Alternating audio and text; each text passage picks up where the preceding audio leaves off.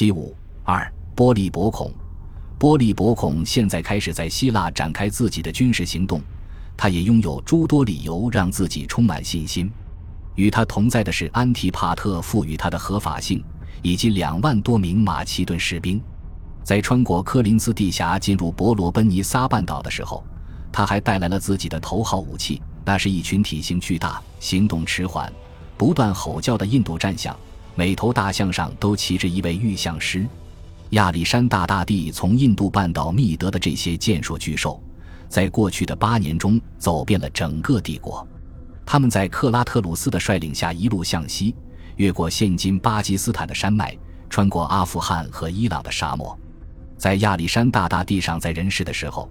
这些战象会围着帝王的大帐站成一圈，组成壮观仪仗的同心圆之一。佩尔迪卡斯曾在巴比伦用这些战象踏死步兵哗变的领袖，还曾在埃及派遣他们踏入尼罗河，结果造成的损害让他的军队与声誉遭到了毁灭性打击。在佩尔迪卡斯被杀之后。这些战象也在特里帕拉德伊苏斯被老者安提帕特和独眼安提克瓜分，而安提帕特则率领着属于自己的那一半象群穿越了赫勒斯滂海峡。幸存的六十五头战象现在正跟随着波利伯孔的军队前往希腊的南部，这也是人们在欧洲的土地上首次见到这一物种。亚历山大大帝的士兵们在印度半岛上与波罗斯作战的过程中。第一次遇到了如此之多的大象，当时他们纷纷惊惧不已。不过，亚历山大大帝还是冷静地设计了一套特殊的武器与战术来压制这些野兽。在作战中，他会引导自己方阵在冲锋的大象面前空开阵型，然后让士兵用长柄镰刀劈砍大象的身躯与腹部，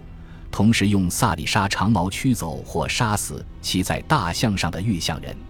这些袭扰让大象陷入痛苦与愤怒所引发的狂乱，这就让他们可能对己方士兵造成更多的威胁。波罗斯最终战败，而马其顿人只损失了少量兵员。至此之后，亚历山大大帝的部队再也不会被战象吓破胆了。一位参加过那场战斗的老兵，一个名叫达米斯的希腊人，退伍返回了自己的家乡。并带去了许多关于印度战象的故事。在波利伯孔发动入侵时，达米斯正住在伯罗奔尼撒的麦加洛波里斯，该地是支持卡山德叛乱的最后堡垒，那里驻守着一万五千名意志坚定的士兵，城墙也得到了加固，并且配备了投石机与扭力抛射武器，用以击退围城之敌。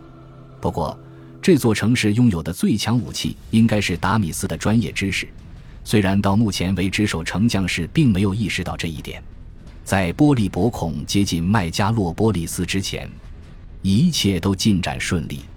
伯罗奔尼撒的城市纷纷站到了他这一边，建立了与之亲善的政权，并且将卡山德的党羽放逐、处决。除了卡山德本人还待在比雷埃夫斯之外，波利伯孔对希腊政治的彻底扫荡近乎完成。对于卡山德而言，随着一座座城市选择倒戈，他麾下的叛军也愈加孤立。就算卡山德现在身处一个毗邻大海的安全位置，他也无法永远这样坚守下去。波利伯孔开始使用亚历山大大帝曾经惯用的手法，对麦加洛波利斯展开了围攻。塞满了弓手和投石手的移动木质工程塔被推到了城墙上，以清剿那里的防御士兵。与此同时，一支掘进部队在城墙下挖了一条坑道，点燃了支撑洞顶的梁柱，造成岩石坍塌，一段长墙便就此垮塌。马其顿人高声呐喊着向前冲去，相信自己已经攻破了城防。但是，麦加洛波利斯人却组织了反击，他们用木桩搭建了一座栅栏，并在栅栏后面用建筑材料疯狂修筑。终于成功的竖起了第二面城墙来封堵缺口。他们在矮墙上用扭力抛射武器向攻城者投掷金属箭时，可谓弹无虚发。波利伯孔只得不甘地终止了当日的攻击，并率军返回营地。在麦加洛波利斯城内，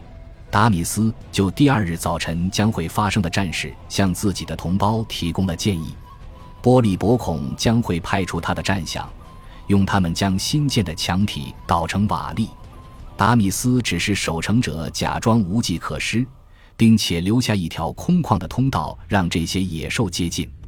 他让士兵们在这些狭长通道的地面上铺上一层钉着尖锐突出的钉子的木板，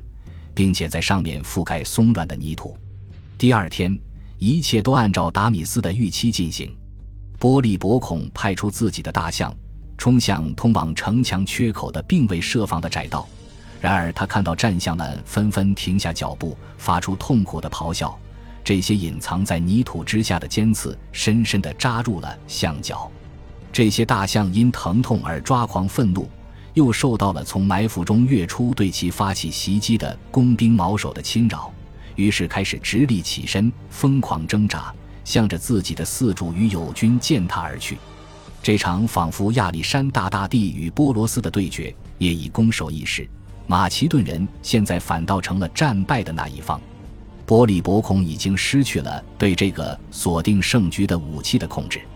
他解除了包围圈，从麦加洛波利斯撤走，而他的声誉也遭到了无可挽回的打击。从那天开始，希腊世界的效忠对象开始逐渐转向卡山德。感谢您的收听，喜欢别忘了订阅加关注，主页有更多精彩内容。